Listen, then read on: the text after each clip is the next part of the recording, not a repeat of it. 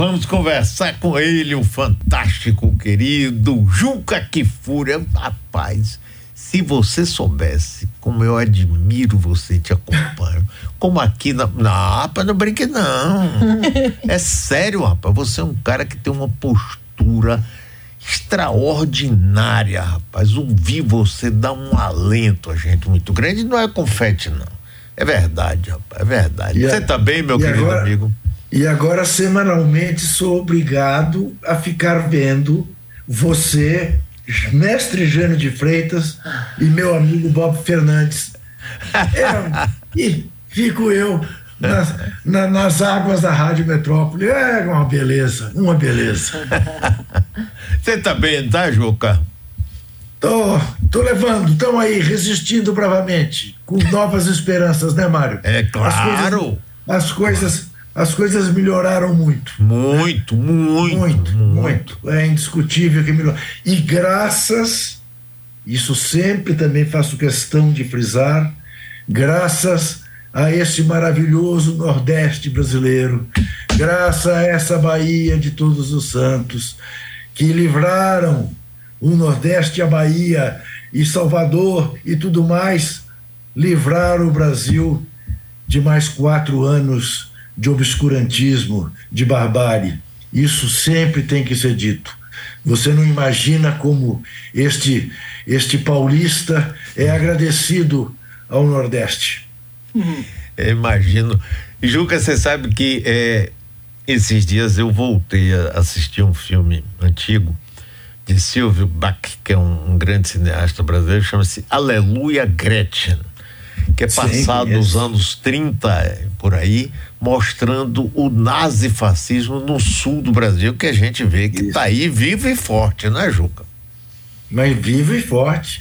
E a tal história, né, Mário? É absolutamente dramático você constatar que boa parte da colonização né, dos estados do sul né? Boa parte foi feita ou por fugidos da Segunda Guerra ou por descendentes né, de quem viveu de perto a Segunda Guerra. E não só parece que esta gente não aprendeu nada, como ao contrário, tenta repetir. Né? É absolutamente angustiante você olhar né, para aqueles loiros de olhos verdes, né, é, aparentemente bem educados, né? uma elite que come três vezes por dia de garfo e faca desde que nasceu, reproduzindo Hitler, Mussolini, com as mesmas práticas racistas, eugenistas, supremacistas. É de doer, é de doer. Eu te confesso o seguinte: uh, eu hoje não tenho a menor vontade de ir a uma praia em Santa Catarina. Não tenho a menor dúvida entre ir para Salvador, para Fortaleza, para São Luís, para Maceió, para onde é que eu vou. A menor dúvida. Né? Porque eu não quero conviver com essa gente. E não quero ser hostilizado por essa gente. Porque tem mais essa. Né? É uma gente que é capaz de te hostilizar, de tentar te intimidar. Não quero, quero distância. Lamento dizer isso. E sei que há resistência no Rio Grande do Sul, em Santa Catarina, no Paraná, mas no mais das vezes, né, o que você vê é isso. É esta gente defendendo a República de Curitiba. Eu quero distância, quero distância. Eu também acho que a gente deve manter a distância. Juca, essa coisa rapaz, do, do fascismo né, no mundo essa volta. Parece que são ciclos da história, né? Que a gente vai, a democracia fica mais frágil, aí aparece um Salvador da Pátria, um Mussolini, um Hitler, um Trump, um Bolsonaro, e a gente vai acompanhando, junto com isso vem aumento do antissemitismo e aumento do racismo. Esse negócio do racismo no futebol, a coisa da Espanha, rapaz, isso é uma coisa terrível, Juca. Fale um pouquinho sobre isso aí pra gente. Então, Mário, quer dizer, eu acho que aí a gente tem uma junção de fenômenos, né? Eu te confesso que eu não sei se são ondas, né? São, são ondas cíclicas, como você disse, ou se na verdade isso sempre esteve, andou muito adormecido e as redes antissociais permitiram que ressurgissem da maneira como ressurgiram. É aquela coisa que o Humberto Eco escreveu um dia, né, sobre a idiotia que a, as, as redes antissociais eh, trouxeram à tona. E aí é muito fácil você estimular este tipo de sentimento né, miserável, bestial, eh, porque ele é estimulado de uma maneira covarde. Ele é estimulado pelo anonimato, ele é, é estimulado pelos robôs. Né? E aí, quando você vê, isto toma a praça pública. E aí sim mostra a cara. Perde a vergonha de mostrar a cara. É, é aquilo que a gente constata. É óbvio que o Brasil precisa ter é, uma direita civilizada, que o Brasil precisa ter quem se oponha a governos, mas é óbvio também que o mundo não precisa do fascismo, que o mundo não precisa do nazismo. E esses estímulos conduzem alguns idiotas a irem a um estádio de futebol imitar macaco. imitar macaco contra o jogador adversário. Mas eles têm os seus negros de estimação. Então veja que é, até do ponto de vista da atitude racista, é uma coisa que não tem a menor lógica, não faz nexo. Porque como é que eu posso gostar do meu centroavante negro e odiar o ponta esquerda do adversário e agredi-lo? Aonde está o nexo? O meu negro é melhor que o seu negro? Mas nós temos aí, obviamente, né, ovos do serpentário. Né? E, e precisamos combater isso abertamente, sem temor. E é necessário que haja punição imediata. E é necessário que o jogador de futebol se conscientize disso e saia do campo e não jogue mais. E não volte. Veja, eu acho muito estimulante esta campanha que a CBF está fazendo, não por acaso, pela primeira vez presidida por um negro e por, e, e por coincidência da Bahia. O senhor Edinaldo Rodrigues, a quem eu não conheço pessoalmente, sobre quem não tinha boas informações, diga-se de passagem, como cartola da Federação Baiana, mas não posso negar, está fazendo uh, um trabalho aparentemente interessante contra o preconceito na CBF. Quando ele diz, quando a campanha diz, com racismo não tem jogo, o jogador precisa levar isto a sério e precisa entender que ele está tendo uma autorização para parar o jogo. É a maior entidade do futebol brasileiro quem está dizendo: com racismo não tem jogo. Portanto, onde houver racismo, para o jogo. Veja, e isso tem que ser, Mário, bem compreendido, né? Porque muita gente, e muita gente boa, muita gente que eu respeito, aludiu ao fato acontecido nos bastidores do jogo hum. do Brasil contra a Guiné em Barcelona, que a agressão ao assessor do Vinícius Júnior deveria ter bastado para usar a campanha a ferro e fogo e não ir para o jogo. E eu divirjo. Eu divirjo. Porque eu acho que essa campanha tem um sentido coletivo. Não é, evidentemente, uma atitude individual. Na entrada do estádio, de uma agressão racial que levará um time de futebol não entrar em campo. Porque uma agressão individual você pune imediatamente, você pega o agressor. Esta campanha tem o sentido de impedir que jogos continuem quando houver uma agressão coletiva, como Vinícius Júnior foi vítima em Valência. Uma parcela ponderável do estádio chamando-o de mono e uh, uh, fazendo gestos imitando macaco. Aí é claro, é, é tão claro que o árbitro parou o jogo. Aí sai de campo. Então não vai continuar. Não vamos continuar aqui. Acabou o jogo. Com prejuízo para o clube que recebeu o jogo. Perda de pontos. É só assim que você começa a erradicar esse tipo de comportamento. Não é outra a, atitude que deve se tomar, Mário, em relação a quem joga rojão e bomba dentro do gramado, como se fez na Vila Belmiro, como se fez em São Januário, na terça e na quarta, na quarta e na quinta-feiras. Não há outra punição possível. É imediatamente dizer portões fechados. E você verá o Santos e o Vasco provavelmente sendo rebaixados pela estupidez de um grupo de torcedores do Santos e do Vasco. Não dá para passar pano. Mário, eu estou escrevendo sobre isso para domingo na Folha.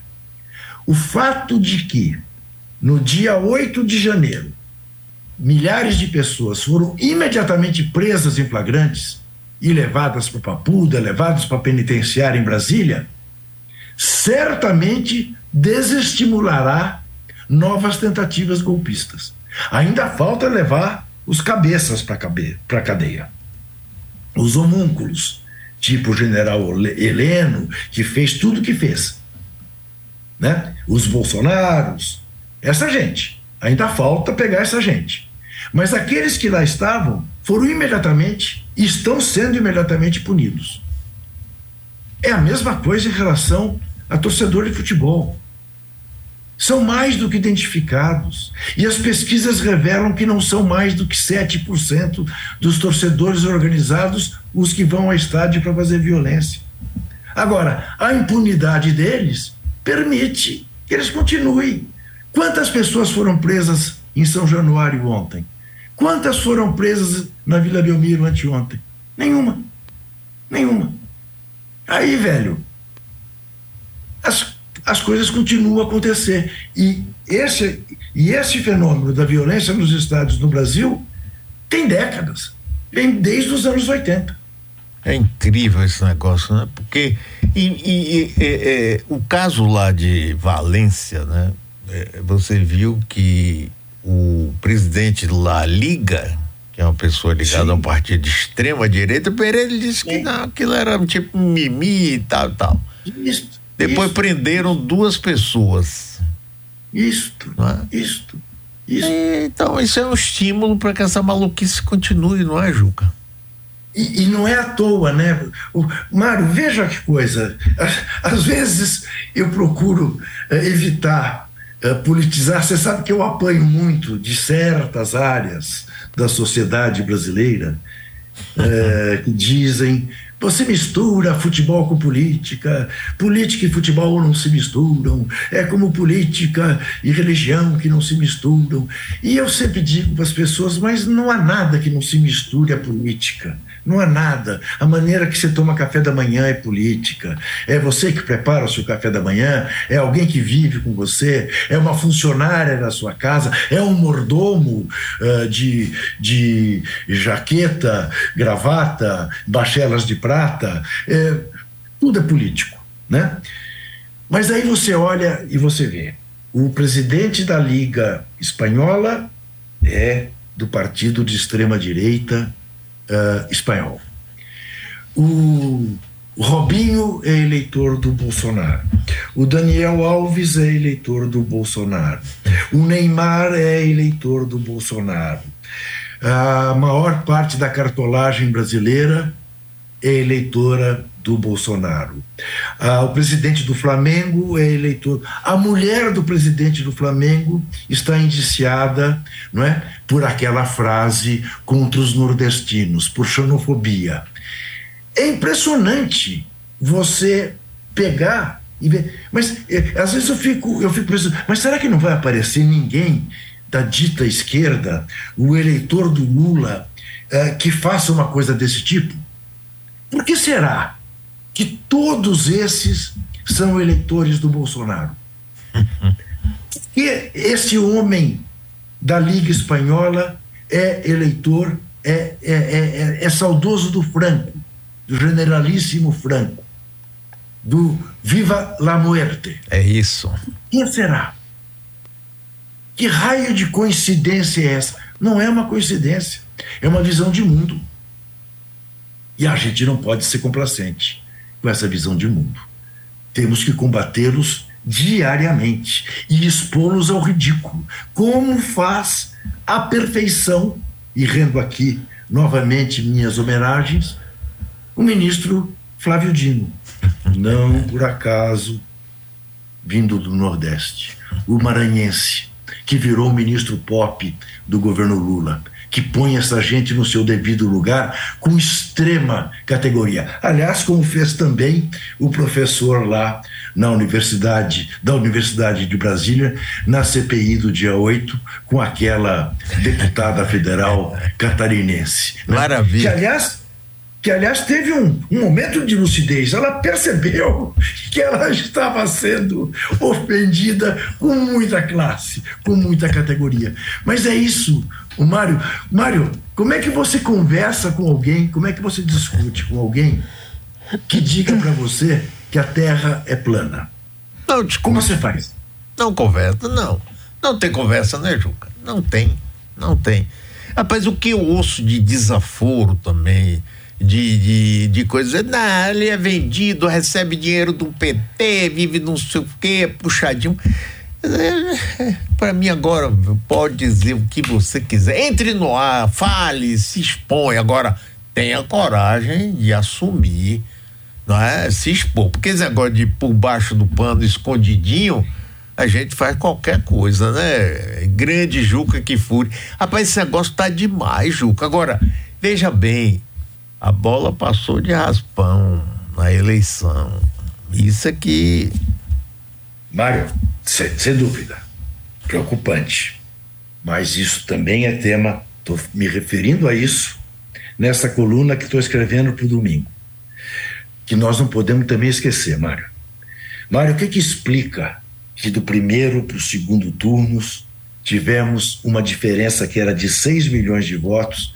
Historicamente, essa diferença aumenta no segundo turno para o candidato vencedor, né? E essa diferença diminuiu 4 milhões de votos. A maior derrama de dinheiro público que já se viu na história desse país, além dos bloqueios nas estradas. Quer dizer, o que houve de compra de voto e de impedimento para que eleitores votassem, nós nunca vimos nada parecido. Acho que nem na história do bico de pena, nem, nem, nessa época, roubou-se tanto como se roubou. E não foram. Não, não, não, não, foi, não foi sabotagem na urna eletrônica. Foi levar para a única eletrônica voto de cabresto e impedir que muita gente votasse no candidato que acabou se elegendo. Então eu te diria o seguinte: essa raspada na trave, ela se deu apesar de tudo que se fez para manipular essa eleição. E esta é uma outra atenção que precisamos ter em relação às próximas eleições. O problema não está na urna eletrônica. O problema está na capacidade de manipulação que a elite ainda tem em relação ao eleitor comum, ao eleitor uh, menos esclarecido. Pois é, essa coisa que é realmente preocupante. Você lembrou bem, no próximo ano teremos eleições municipais, 5.500 e tantos municípios do Brasil. E a direita vai jogar pesado, a extrema-direita, não tem a menor dúvida, com dinheiro, Isso. com falta de escrúpulo, com tudo que tiver na, na sua Isso. mão. E eu vejo o seguinte, Juca, essa elite brasileira, desde sempre, ela é cruel, ela é perversa, ela não quer saber de nada, quer ter os seus privilégios. Agora, não percebe também que com essa burrice, com essa estupidez, ela está cavando a própria sepultura quando vem e reclama, ah, eu não posso mais andar nas ruas porque falta segurança e falta, preciso que o governador aumente o número de polícia. Ah, não é por aí, a gente sabe que não é por aí que vai resolver, mas eles não querem saber. E veja bem, a tal elite, mesmo que seja a grande elite financeira do país, ela, a classe média se junta a ela como se ricos fossem e como se privilégios tivessem e se revoltam porque não tem mais empregada doméstica para trabalhar 12 horas sem parar e outras coisas, né, Juca? Aí é que é o bicho que pega mesmo. Né? Então, né, é a história, é aquilo que a gente sempre diz. O amigo, é o seguinte, você que está pagando o seu carro, a prestação, que está pagando a sua casa com financiamento da Caixa, é, não é de você que a gente está falando quando a gente fala da elite, tá? A gente, quando fala da elite, está falando da elite de verdade, da é, elite é financeira, que manda no país há quinhentos e tantos anos, né? É os Faria Limers, é esta gente que vive em carros blindados, em condomínios blindados, né? É, que, que, que fica bravo quando o dólar cai, porque aí encontra a empregada doméstica na Disneyland. É, é desta gente que nós estamos falando. Ô Mário, eu adoro repetir uma frase, e eu acho que é bom, né? O nosso, o nosso, a grande audiência da Rádio Metró, da Metrópole uh, refletir sobre ela. Um grande líder político, um belo dia, punhou a seguinte frase: Aqueles que tornam a revolução pacífica impossível tornam a revolução violenta inadiável. Você sabe quem disse isso, Mário? Não. Passa pela ideia. Não foi o Marx, não foi o Engels, não foi o Che Guevara, não foi o Fidel Castro, não foi o Lenin, não foi o Ho Chi Minh, não foi o General Giap, o Mao Tse Tung, uh, o Guilherme Boulos, o Lula ou o Pedro Stedley. Foi John Fitzgerald Kennedy. É... Aquele do Partido Democrata que um maluco matou em Dallas. É, figura sobre a qual eu vou lhe dizer, é, não tenho a menor simpatia. Sim. É, mas foi ele quem disse isso. O senhor John Kennedy disse isso. Quem faz a revolução pacífica impossível torna a violenta inadiável. A nossa elite ainda não se deu conta de que uma hora, se ela não topar entregar os anéis, vão lhe cortar os dedos. Parem com esta arrogância. Pare de olhar para o próprio umbigo e só para o próprio umbigo. Não achem que seja normal, natural, viverem como vivem num país em que ainda se passa fome, porque uma hora o famélico vai por tudo ou nada. E aí não há quem segure. Não há quem segure. Pois é, Juca, eu falo isso quase todos os dias. Mas eu sinto que as pessoas não se tocam, não. Eu vejo depoimentos conversando com pessoas essa. Eles não, eu só vou em shopping, que é seguro. Eu só vou em restaurante que seja assim mais. tem a porta fechada, não entre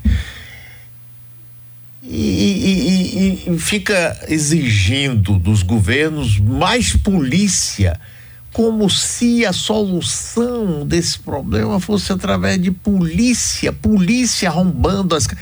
E veja bem, as nossas polícias têm uma mentalidade terrível, essa de entrar nas casas, batendo, matando, e fica tudo por isso mesmo, porque ficam a serviço dessa mesma elite não sendo eles nem um pouco da elite, nem da periferia da elite. Quer dizer, é demais isso, Juca. Não é, é realmente é, é, um fenômeno desses angustiantes. Mas você veja, né, esta elite, esta elite é representada pelo deputado Salles, né, ex-ministro do meio desambiente, que fez isso, não invadiu casas lá no Alto do Paranapanema, em São Paulo, né? E, e, e, ainda depois voltou mentindo, dizendo que era uma ocupação do MST e não é do MST aquela ocupação. Mas essa é a elite. Essa é a nossa elite, que não respeita nada. Essa é a nossa elite que quis passar a boiada. Essa é a nossa elite que estava acabando com o Pantanal e com a Amazônia. Essa é a nossa elite responsável por, segundo dizem os especialistas, pelo menos 300 mil mortes na pandemia. Esta é a nossa elite, que anda de Mercedes blindado. Pois é. Mas, enfim. Mas o que me deixa assim perplexo também é que é, ela consegue mobilizar uma parte que não é elite coisíssima nenhuma, não. É que mas você aí, disse, está pagando a prestação mas, do carro, está pagando a prestação da casa, mas no entanto. Mas, se... Mário, qual é a melhor maneira de você manter um povo nessa circunstância? Enganado a este ponto.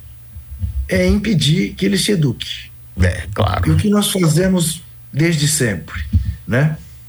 Tratamos.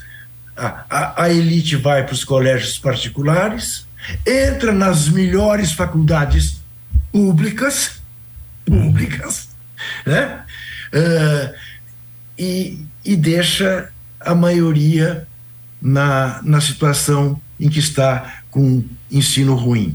Ô Mário, eu vou te contar um pequeno episódio que eu vivi, ainda no tempo de estudante. É, Jarbas Passarinho, então ministro de Educação, veio fazer uma palestra aqui no Porto de Santos. Tá? com todo o cuidado e aparato né, que a ditadura dava a seus ministros para evitar qualquer tipo de incidente.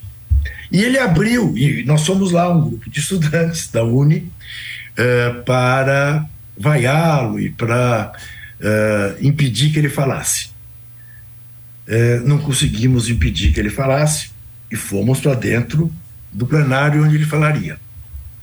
E ele abriu a palestra dele dizendo o seguinte: vocês precisam, falando para os portuários, vocês precisam perder esta mania de botar os seus filhos em escolas particulares, que custam caro.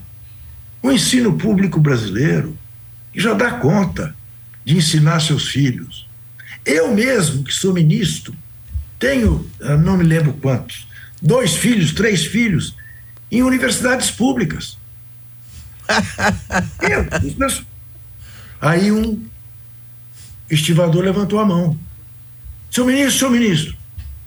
E ele parou, ele era muito habilidoso né, no trato é. das pessoas, muito habilidoso. Ele falou: pode falar, diga. Ministro, os seus filhos estão em universidade pública? Sim, estão. Meus dois filhos ou três filhos. Pois é, ministro. É por isso que os meus têm que ir para a escola particular. O senhor que pode pagar. Não paga. Filhos da universidade pública. Eu que não posso, tenho que pôr escola particular, porque os meus não entram na pública. Porque é isso mesmo. Essa é a contradição que nós vivemos permanentemente. Permanentemente. Juca que fúria. Agora, Juca, no meio disso tudo, a gente está vivendo um momento especial do Brasil. Quando a gente vê, por exemplo, Lula ontem, no show lá do Coldplay, fazendo aquele discurso sendo ovacionado, afrontando né, as nações do mundo. A poluição começou com vocês na Revolução Industrial, então vamos parar com essa essa besteira de ficar jogando para cima da gente, nós somos colonizados, somos colonizados desde sempre. Né? Isso dá um alento para a gente mesmo, que né, não acredita, mas eu acredito, eu acho que agora a gente começa a poder sonhar, não é, Juca? Mas então, Mário, eu fico pensando, eu confesso a você que às vezes eu tenho assim ímpetos maldosos. Eu fico pensando na família do genocida e no genocida e seus pares, na mídia que o apoia até hoje, né? Tem a, a, a cara de pau de apoiá-lo até hoje, porque representa essa elite malsã. O cara foi com o Papa. Depois foi recebido em jantar pelo presidente da França. Depois foi ali para um show de rock na Torre Eiffel e foi dos poucos a falar. falou em português, que é a língua que ele sabe falar, foi traduzido e aplaudido. Meu Deus, que inveja! Como fazer? Como ele consegue? Como ele engana tanta gente, até o Papa ele consegue enganar. É isto. E Joe Biden lhe faz homenagens. E é isto. É isso. E ele não abdica das suas convicções. E ele vai, ele vai na toca do leão e diz: Senhor leão, o senhor é o culpado pela poluição. Pague-me.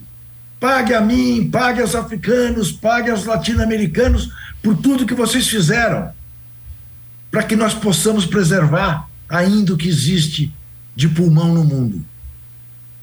Este é o senhor Luiz Inácio Lula da Silva, aos 77 anos. E aí, Mário, você, você, você, no começo da nossa conversa, fez referência ao fato, falou: quer saber, Juca? Eu já não estou ligando, fale o que quiser falar, me xingue, mas dê a cara, tenha coragem.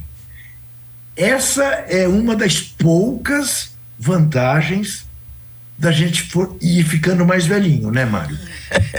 Porque realmente realmente, essa altura, eu não estou nem aí para esses medíocres, para esses covardes, para esses egoístas, para esta gente, né? por quem eu não tenho o menor respeito. Diga o que quiserem. Né? Eu tive, eu acho que todos nós, quando jovens, temos um pouco a ilusão daquele personagem do Ziraldo, lembra dele? É, o claro. Jeremias o Bom. Jeremias o Bom queria ser amado por todo mundo, né? E não dá, né, Mário? Não dá porque para você ser amado por todo mundo, você não vai cutucar né, os privilégios de ninguém. E a gente está aqui para cutucar os privilégios dos privilegiados, né? É isto. Né? É aquilo que também dizia Milô Fernandes, né? imprensa e oposição, o resto é armazém de secos e molhados. Isso. Quem se quem se curva diante dos poderosos mostra o traseiro para os oprimidos. Então, eu não tenho mais a menor preocupação, a menor preocupação, né? A menor. Uh, eu quero, eu quero, eu que me xinguem, mas eu, eu, eu quero poder olhar para eles e rir, dizendo, olha, o cara, o, o, o cara, você é o cara do Obama, estava com o Papa anteontem estava no show do Coldplay ontem. Olha, olha, quanto, olha o arco que ele atinge. Olha o arco que ele atinge, né? E vocês estão aí, né, destilando ódio, sentado em cima do próprio rabo, né, da bobagem da que vocês fizeram esses anos todos no Brasil. Ah, grande Juca, Juca. Eu acho que nós chegamos no ponto que o papel da gente é trazer o desassossego para quem está sossegado. É? Exatamente. É? Mas é, Exatamente. pode ficar sossegado, é, não. A gente está aqui é para isso. Juca, é, é, é, saudade de você danada, viu, rapaz? Eu também estava, eu, eu andei muito, eu andei muito sobrecarregado, Mário. Agora estou tentando botar minha vida de novo num ritmo mais aceitável. Esses anos foram muito difíceis, muito difíceis. Agora estou conseguindo me organizar, olhar para frente e dizer: temos esperança de novo, meus filhos, meus netos, meu povo, vamos que vamos, estamos aí, use e abuse. Valeu, Juca. Um beijo para você. Obrigado, grande, rapaz. Figura grande. maravilhosa, rapaz. E, e, semana que vem, ao, ao, ao voltar o nosso Jânio, eu mandei mensagem para ele e tal, mas diga a ele que nós conversamos na sexta-feira e que eu mando um beijo na testa dele. Eu vou falar. Que ele é, ele é meu paradigma, ele sabe disso. Abraço grande. A você também, para você também. Maravilha, né, Juca? É, lembro de quando fizemos um evento com ele aqui, um daqueles eventos com a presença dos ouvintes, foi muito legal e ele é incrível. Ouvir os dois conversando é ótimo. É, rapaz. Lucidez, né? Total, né? Mas é bom que a gente precisa de pessoas assim, até para dar alento para a gente continuar, né? Eu fico parado. Você sabe que muitas vezes eu paro e penso, pô, eu tô com 79 anos. Pô, mas eu não desisto. É isso mesmo. Que bom. É verdade. Que bom, Mário. Ah, Gostei muito quando você disse que o nosso papel é desassossegar quem está sossegado, quieto demais, esperando que a bom encontrar chegar, né? Juca Kifuri que tem o mesmo pensamento. É. e outros, felizmente. Sentado, descansando, não pode não.